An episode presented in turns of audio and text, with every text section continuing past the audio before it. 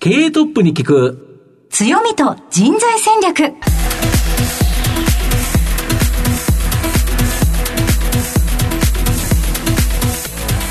毎度相場の福の神こと藤本信之です。アシスタントの飯村美希です。経営トップに聞く強みと人材戦略。この番組は相場の福の神こと財産ネット企業調査部長の藤本信之さんが注目企業の経営トップや人材戦略を担うキーパーソンをゲストにお迎えしてお送りします。企業を作るのはそこで働く人ということなんですがゲストには毎回事業戦略上独特の強みとですねその強みを生かすための人材戦略じっくりとお伺いしていきます。この後早速トップのご登場です。この番組は JAC リクルートメントの提供でお送りします。経営トップに聞く人材戦略。経営トップに聞く強みと人材戦略。本日のゲストをご紹介します。東証プライム上場。証券コード6704岩崎通信機代表取締役社長木村翔吾さんにお越しいただいています。木村さんよろしくお願いいたしよろします。くお願いいたします。では木村さん早速ですが、岩崎通信機の事業内容のご紹介をお願いいたします。えー岩崎通信機は、えー本年でえー創業84年を迎えましたあ老舗のメーカーであります。もともとお通信事業と計測事業、それから印刷事業という3つの柱で、えー経営をさせていただいております。よくわかりやすく申し上げると、あリスナーの皆さんに、あ、これかというところで言えば、もともと皆さんのご自宅にもあった黒電話、はい。これを開発した会社であります。その後、オフィス向けのビジネス本に、えー注力するようになり、えー近年で言えば、今でも使われてると思うんですけど、PHS、はい。ビッチと呼ばれる、あの、内線のおコードレス電話、これを開発したのも弊社でございまして、それから、あの、先ほど申し上げた電子計測の事業でいうと、日本初の、お国産初のですね、オシロスコープ、はいこれを世に出しました。で、えーこれはですね、今でも、あの、一般の理系の大学であるとか、あ大学の理系のお実験室なんて使われておりますので、えー実際に触られた方もいらっしゃるのではないかと。そういう僕も使ったことありますよあ、そうですか。ありがとうございます。で、あの、まあ、こういう老舗の企業ですけども、まあ、時代の波とともにですね、今、日々新たなことにチャレンジをしていると、そういう企業でございます。よろしくお願いいたします。よろしくお願いいたします。さあ、ではもう、黒電話なっていうところで 皆さんのお耳も立ったかなとは思いますけれども、後ほどまたじっくり事業内容について伺っていきたいと思います。まずは、トップは企業にとって大切な人材であり強みでございます。トップのお人柄に迫らせていただきたいと思いますので、しばし質問にお付き合いお願いいたします。はいでは、木村さん、生年月日を教えてください。えー1962年、寅年の1月早生まれでございます。現在おいくつでしょうか？満60になりました。はい還暦ということでございます。はい、おめでとうございます。えーご出身を教えてください。はい。えー生まれも育ちもずっと東京でございまして、えーまあ、あの、銀行員時代にいい地方勤務はございますけれども、ほぼ一貫して東京でおります。子供の頃のご両親のご職業を教えてください。父はですね、えーまあ、小さいながら建設関係のえー土木の会社を経営しておりましたので、私もおその道に進むのかなと思いながら、あ幼少期は過ごしておりました。で、小さい頃はどんな子だったかって言われると、はい普通のあよくいる子供だったとおいうふうに思っています。すごく木村さんあのスポーツマンのイメージがあるんですけれども、何かやられていらっしゃいましたか？はい。あの、私は、あーまあ、小さい頃、お少しだけかじった柔道をですね、はい高校大学というところでは、大会に入ってやらせていただきました。ですから、本格的に丸7年、丸7年、はい、柔道をやらせていただきました。きっかけ何だったんでしょ中学生の頃に、まあ、父親にですね、えー一回警察道場行ってこいと。うはい。柔道って面白いぞと言われて、はい まあ、一年弱、そこでやって、私、兄が、あやはり高校からラグビーを始めまして、はいまあ、彼も高校、大学とラグビー部ずっとお7年間やったんですけど、あの、私もラグビーやろうかなというふうに思ったんですが、まあ、兄のおお友達が柔道部の首相でございまして、はい。彼に引っ張られて、はい。その日のうちに入門させられたと、そういうことがきっかけになってます。よしよし、おはい前こっち来なさいっていうことですね。あ、そうでしたか。全部それでも熱心にやられてたということなんですね。そうですね。将来は行くはって先ほどあのおっしゃってらっしゃいましたけれども、はい、建設業の道にという気持ちはあったのでしょうか？当然、まあ、父親もそうか思っていたと思いますし、はい、まあ、兄もですね、まあ、その関係で、まあ、ある会社に、まあ、電力系の会社に進みましたので、はい、まあ、私、銀行行けと言われた時もですね、あまあ、大体兄弟で、そういう役割分担をしながらやるのかなと思っていたんですけど、まあ、あの晩年、父がちょっと体壊しまして、はい、もうこのままではいかないということで、まあ、今、会社を整理すれば、まあ、従業員にもきちんとしたね、退職金が払えるという状態だったんだと思います。で、会社を畳むぞと言われて、あの、まあ、ちょっと若干びっくりしたっていう状態ですね。なるほど。じゃあもう自分は真面目に就職活動しなきゃいかんなというところで、就職活動したということじゃあもう、銀行行く合ちょっとじゃあ銀行に行って社会勉強してきてねっていうのは、もう大学生のうちに言われてたということなんあの、大学の、ですから、4年の時に、ああまあ、兄が電力系行ったので、弟でる私には、まあ、銀行行けと。で、まあ、銀行の就職活動してたんですけど、うん、いや、これはもう、本当の生涯、はい、えー、私としては働く場所だというふうに途中で切り替えて、就職就職活動したということです。銀行はちなみにどちらに行かれたんでしょう？かあの、三和銀行という銀行に入りまして、はい、まあ、後々、その UFJ 銀行、うん、三菱東京 UFJ 銀行になったということですね。はい。はい、どのくらいの期間そうですね。まあ、約30年、銀行には勤めまして、えー、まあ、大体銀行の場合は、51から2の間に外へ出るんですけども、うん、まあ、そこで突然、うん、お前岩津へ行けと。うん、急にですかそうです。面談があるから行ってこいと言われてですね、はい、もう晴天で霹靂どころじゃない状態で、はい、まあ、岩崎通信機さんの面談を受けたということで、はい。大体出向転籍するというのは、年齢的な問題では、まあ、分かっておりましたので、はいまあ、銀行の場合ですと、まあ、自分で探すのはあまりなくてですね、うんはい、まあ、大体、二次の方で、まあ、ここはどうだということになるんですけど、まあ、それが岩津さんだったということで、まあ、非常にびっくりしたっていうのは本音ですね。はい。最初の印象としてはいかがでしたか？まあ、あの、久我山に初めて降り立って、道を歩くわけですけど、はい、久我山も実を言うと行ったことがなかったんですね、はい、面談が初めて久我山に降りたんですが、うん、まあ岩津通りがあり、はい、橋を渡れば岩崎橋がありということで、まあ、これは実はすごい会社なのかなと。あもうそういう事前情報もなかったわけですね。そ。そこから会社をよく見たというのが、うん、ああの先代の社長、あのすいません。そんな状況でした。あ、そうでしたか。はい実際にあの岩津さんにご縁ができて働かれて、はい、えー、お気持ちとしてはいかがでしたか？まあ、やはりあの84年の歴史の中で培った技術力というのはかなり高いというふうにやはり感じましたし、社員がとにかくみんな真面目なんですね、で黙々と働くというところが若干ありましてね、まあ、これが84年間を支えてきたのかなと思いましたし、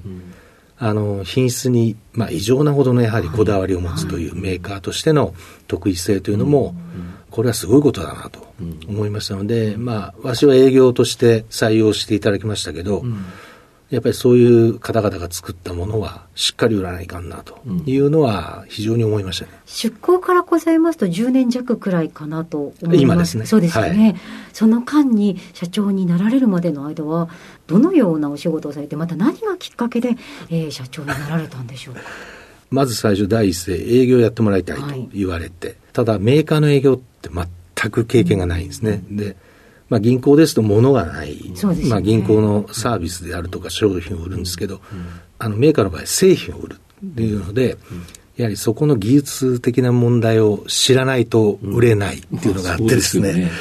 いや、できるかなと、最初は不安いっぱいでしたけども、で、まず最初にやったのが印刷機なんですね。はい、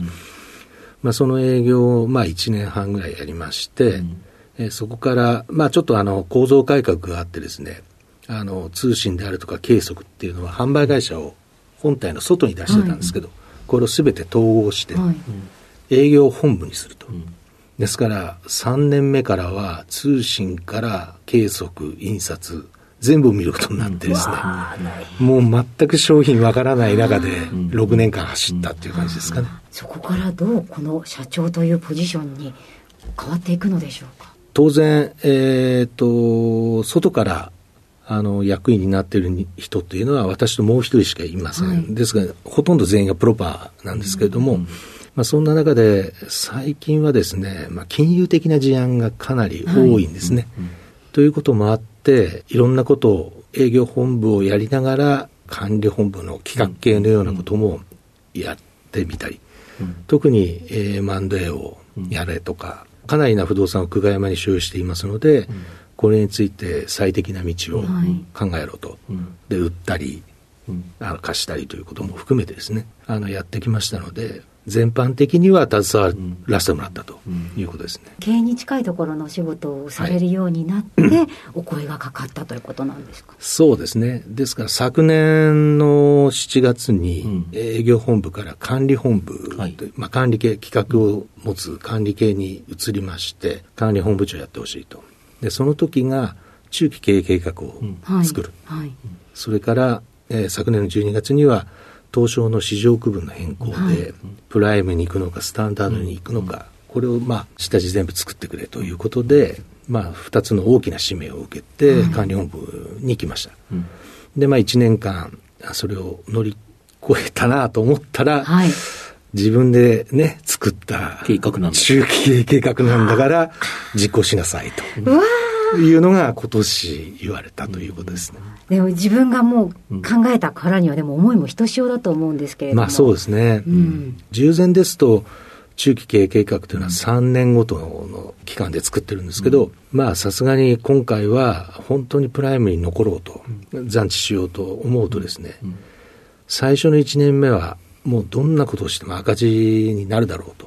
思って、うん、まあ、そのいろんな構造改革に費用をかけるとか、うん、一気にドラスティックに。そうです。ドラスティックにやって、最終年度に収益を上げていくには、もう最初はしゃがみ込もうとい。うので、4年の計画にしたので、社内から、まあ、いろんな意見がありました。はい。大丈夫かというような意見もありましたけど、うん、そこは自分で作ったので、えーまあ、社長になってからもう任せろと4年後、みんなの力でプライムに、ね、流々たる企業に残ろうということで、葉っぱをかけたということです。はい、ありがとうございます。さて、お話伺ってまいりました。木村さんの人となり、どのように伝わりましたでしょうか？この後は、組織の強みと人材戦略に迫ります。経営トップに聞く強みと人材戦略今日のゲストは、東証プライム上場、証券コード6704、岩崎通信機、代表取締役社長、木村翔吾さんです。まあ、ズバリこの番組は、強みと人材戦略というタイトルなんですけど、御社は、まあ、今の NTT、昔のあの電電公社、はいその時の黒電話機からスタートした情報通信事業、まあ、これがまあ主力ということだと思うんですけど、こちらの概要とですね、まあ、今後の展望、見通し、教えていただけますでしょうか？まあ、我々黒電話から始まって、今はオフィスのビジネスオンに特化しているわけですけども、はいうんうん、まあ、オフィスのビジネスオンの市場というのは、うんうん、まあ、なかなか増える市場ではないので、うんうんうん、まあ、ある一定の量の中をいろんな企業でまあ、そのシェアリングしているという状態です。で、我々は84年間の通信の技術、はい、それから70年間の電子計測でセンシングする、測る技術ですね。これを、まあ、5、6年前からですね、もっと融合させようということで、まあ、IoT の分野に、なるほどまあ、我々としたら、あ会社の。そうですね。IoT で通信するんですよね。そうなんです。先々を作っていこうということで、えー、動き始めたということです。うんで一番あの分かりやすい商材で言いますと、うんうんうん、アイオールという商材ございまして、はい、これはあの農業のビニールハウスですね。はいはいはいはい、ここのビニールハウスってあの重油で温度を、うんまあ、高めていくんですけれども、はい、この重油のタンクがですね、うん、ものすごい広大な面積の中にポツンポツンポツンといっぱいあるわけですね。はいはい、でこのタンクの重油の残量というのを、今までは、あの目視で言って、じゃあここに入れなきゃいけないって言って、うん、まあ入れてくれてたと。で、これをですね、センシングをして、うん。タンクの量が、まあ、ある一定の基準を下がると、うん。うん。アラームを発信しますし、まあ、タンクの残量をすべて、うん。ある一箇所の、うん。まあ、本部のところに、うん。集中すると。通信です、あの、集中すると。で、まあ、いくつかの、えータンクに物を入れると、重油を入れるというときに、どのルートで車を回すと一番最短ルートで、要は、最適ルート。一箇所だけだったら、別に一つ入れるだけだから、見人が見りゃいいじゃんだけど、それが例えば100箇所あったら、どれがなくなるかよくわかんないし、どの順番で入れるのが一番効率いいか。それを、まあ、パソコン上にすべてマッピングして出すというサービスをやっておりまして、まあ、九州を中心に今、販売をしているということですね。なるほど。やっぱり IoT っていうのはインターネットオブシングスで、要はネットにつながって通信があるから逆に言うと御社のこの通信技術っていうのをうまく活かすことができると。そうですね。そうするとやっぱり IoT 時代は、実は岩崎通信機の時代ということもできるねそうですね。どちらかというと、我々の場合は、ターゲットを決めて、まあ、今回農業とご紹介しましたけど、うんあの工場を5つ持っていますので、まあ、やはり工場の中で本当に IoT をやる、うん。工場が本当に困っていることを、はい。あの IoT で解決してあげるということは、実証実験ができるんですね。でこういうことで、えー今、あ工場向けの IoT に、うんえー踏み込んでいます。うん今、工場にも、だから IoT でさまざまセンシングして、これを集中管理する。そうですまくいけば、自動化のような工場という形で、まあ、全国の工場を、例えば東京から集中コントロールするようなこともできるというそう。ことですよね。その通りです。はい。要は実際に人が見て、そのメーターを見てとかじゃなくて、ということですよね。はいこれやると、全然世の中変わってきますよね。そうですね。で、あの、日本のうん工場はですね、まあ、一時えー海外にうん。メインを移したりということもあったんですけど、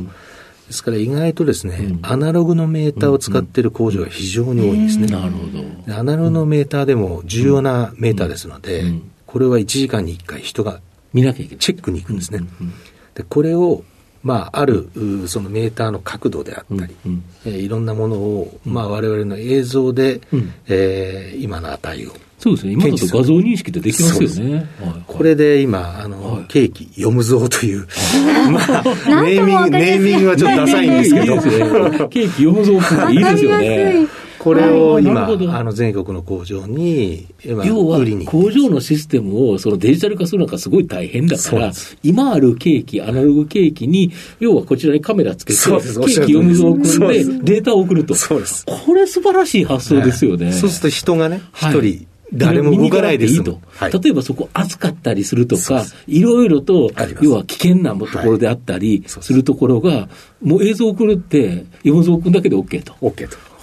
そういうこともやってい。いいですよね、あと電子計測器、やはりもう一つの事業としてですね、これ非常に大きなオシロスコープ、やっぱり電波、さまざま測ったりいろいろあったと思うんですけど、これって今後どうなっていくんですか？当然、えー今 EV 化であったり、はい。あ電力も原子力であったり、はい。はいそれから、えースマホでも何でもですね、はい。まあ、高電流、はい。高電圧、ね。大電流高電圧っていうんですかね、のお半導体を使うようになってパワー半導体ってやつですよね。はいはいはい。でこの方向性というのはどんどんどんどん高まっていく、う方向にあるので、そうですね、このパワー半導体の要は性能がかなり影響しますよね。そうです。要は変換するときにはい。エネルギーを失われたら困っちゃうから、そうです。ねこれの効率のいいパワー半導体、今求められてますよね。そうです。で、これを、まあ、製造するために、うん。まあ、我々がやっている、その、あ電子計測の測るはい。ということですね。それを見える化する、はいうんうん。数値を見える化するというのはうんうん、確実に必要になっていくとうんうんうんいうことで、ここはもう海外展開含めて積極的にやっていこうと。なるほど、このパワー半導体向けのパワーエレクトロニクス分野、まあここに注力してまあ、これ確かに大きく伸びそう伸でしかもこれ、マーケットは日本だけじゃなくて全世界ということですよね。でまあ、日本の産業はやはり、まあ、でも、そうは言っても世界をリードしてまして自動車産業、重工長大産業もそうですし、えー電力もうん。えーしかりなんですけども、ですから、あのー我々に一番似ている国というのは、我々ドイツだと思っています。うん。あの同じような、んまあ、世界を席巻する業種がひしめいていると。そうですね、車会社買ったり。で、2年前に合弁を作りましたので、えーこれを足がかりに次は、あ欧州からアメリカへ、まあ、進出をしていきたいと、そのように考えています。なるほど。あと、印刷事業でも、今まで培った科学技術を応用して、新たな市場、はい。まあ、これを開拓されていくとか。使っている消耗品と言われる紙であったり、いその現像液であったりというのは、化学品なんですね、すべて。この化学の技術を応用してですね、今やろうとしているのは、ん。通電できる導電の塗料という、透明の塗料がございます。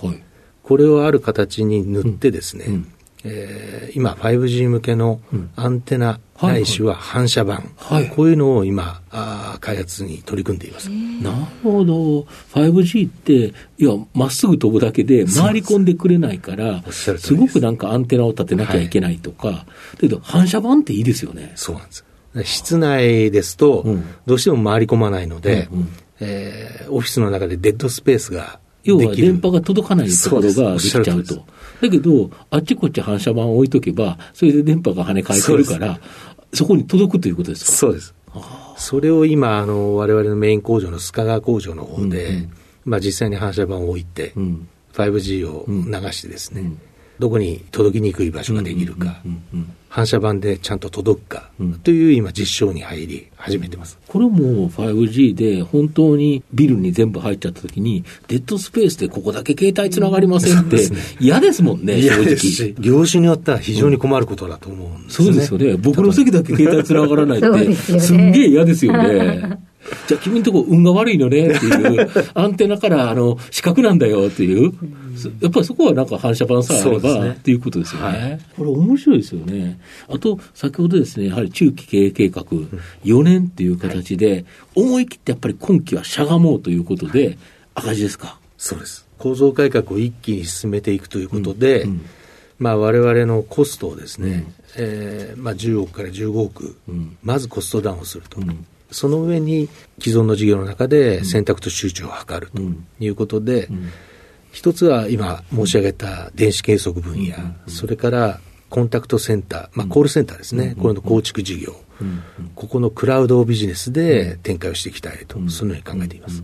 まあ、こういう新規事業で、やはり来期以降、大きくやっぱり収益化して、はい。まあ、4年後には、まあ、今までよりも大きな収益、これを上げるということを目標されているとまあ、最終年度の目標は ROE8%、うん。まあ、世の中的には8%がもう求められる最低水準だと思うんですけれども、まずは我々8%をきっちりと出せる、しっかりとした企業になりたいと、そのように考えています。まあ、この番組、お昼に放送しておりますので、えー社長のランチなどですね、皆さんに聞いてるんですけど、ええ。社長、何食べることが多いんですか、お昼。いや。私はですね、あの、昼は大体コンビニのおにぎりを、はいとカップのお味噌汁で済ましています。なるほど。ただ、あの、まあ、私が社長就任して、社長室は開放状態にして、会議宅をうん。一台入れてます。ん。ので、あの、どんなタイミングでも私が席にいれば、うん。ちょっといいですかという会議がすぐできるような形にしてますので、うん。えーランチの持ち込みもうん。ウェルカムとうん。いうことで社員には言っています。結構来てくれるんですか？たまにですね。たまにですか？たまにぜひその一緒にご飯を食べているであろう社員の皆さんのはい。人員構成についてもお伺いしたいんですが、人員はですね、大体グループ全体で今1200名強はい。のグループです。で、まあ、大体65%ぐらいが通信事業に携わっているという状態ですかね。現在採用というのはどのように行っていらっしゃるんでしょうか？あの、採用は毎年ですね、えー技術系、それから営業系で、まあ、15名前後、えー毎年採用を今しております。新卒採用ということで。新卒採用ですね。それから、あー必要に応じて中途採用をかけているという状態です。ただ、あの、我々の会社は、どうしても年齢構成が、こう、上の方に。なんていうかね、えー逆ピラミッド型なもんですから、ちょっとおじさん化してると。はい。あの、若い人を毎年取るというのは、まあ、我々の経営資源だと思って、えーまあ、多少利益は厳しくても、採用は、あめずに続けています。はい、はい。どのような方に来ていただきたいですか？あの、特にですね、男であるとか、女性であるとか、あ国がどこだとかっていうことにこだわりは全く持っていませんので、まずはチャレンジ精神がある方であれば、あ面談をして、まあ私、あの、去年までずっと採用の最終責任者なんですけど。大体私の面談はその日に内定、言ってましたんで、あの、あの、それで来てくれた人は結構いいいると思うんですけど、キャリアとかそんなのは全く関係なくてですね、やりたいことをきっちりやるぞという意志の強い方であれば、うん。あどんどん採用してます。うん。はい。では藤本さん最後の質問をお願いいたします社長の愛読書など、何かリスナーにですね、はい。一冊書籍お勧めいただきたいんですが。あの、ちょっと古いですけど、はい。まあ私、あの、三国志ですね。はい。中国三国志の大ファンでございまして、うんうんまあ、吉川英治さんから始まって、北方が健三さんも含めてですね、いろんほとんどの三国志の本が読みました、えねー。それから、あの、ちょっともう、もう7、8年前ですかね、あの、浅田次郎さんの書かれた早急のスバルという最後の、まあ中国が崩壊していく、うん。法制制度が崩壊していくところの本では読みながら何度も泣きましたね。一番好きな三国志の本っていうと何になりますか、本としては、まあ、あの、よ吉川英治さんのはいやっぱ三国志が一番定番だと思いますね。ただ、ファンとしては、あの中に出てくる蜀の関羽。はい、まあ、これの一途な生き方に、もう本当に惚れ込んでいます。ああそうですか私もそうなりたいと考えています。関羽に関羽にはいありがとうございますありがとうございます。改めまして、本日のゲストは、東証プライム上場、岩崎通信機代表取締役社長、木村翔吾さんでした。木村さん、本日ありがとうございました。ありがとうございました経営トップに聞く強みと人材戦略。東証プライム上場 JAC リクルートメントは世界11カ国に展開するグローバルな人材紹介会社です。スペシャリストや管理職の人材紹介を通じて長年にわたり多くの企業の成長に貢献した実績を持ちます。当社では役員、CFO、CIO、本部長、社外取締役などの経営幹部層の人材紹介に特化した専門部署 JAC エグゼクティブを構え、企業の経営課題解決を支援しています。経験豊富なコンサルタントが経営課題をヒアリングし、課題解決に導く人材をご紹介いたします。企業の経営改革を担う人材など、経営幹部の採用なら、東証プライム上場、証券コード2124、JAC リクルートメントにお任せください。お送りしてきました。経営トップに聞く。強みと人材戦略。そろそろお別れのお時間です。今日のゲストは岩崎通信機代表取締役社長木村翔吾さんでした。岩崎通信機久我山にあって久我山の駅からですね、確かに社長の言われた通り、あの会社までまっすぐですね、岩通通りという通りを通っていくので、やっぱすごいなというふうに思いましたね僕も。歴史のある会社でいらっしゃいますよね、でまた不思議なご縁で、うん。あの岩崎通信あそうですよね。銀行マンだった方が全く知らない会社にいきなりっていうのが結構びっくりですね、はいでもその歴史を山ってこう熱意を持って今、うん。社長さんやられてるでしかも今から変革しようと。やっぱり一回赤字するのってものすごく心辛いと思うんですよね。それをきちっとやって将来へうん。やっぱりこれはすごいですよね、はい。4年後本当楽しみですよね。そうだね。はい、はい。力強いお話聞かせていただきました。えぜひラジオ日経のウェブサイトのチェックもお願いいたします。それではここまでのお相手は相場の福の神財産ネット企業調査部長の藤本信之と飯村美希でお送りしました。次回のこの時間まで。ほなまたお昼やで。経営トップに聞く強みと人材戦略。この番組は JAC リクルートメントの提供でお送りしました。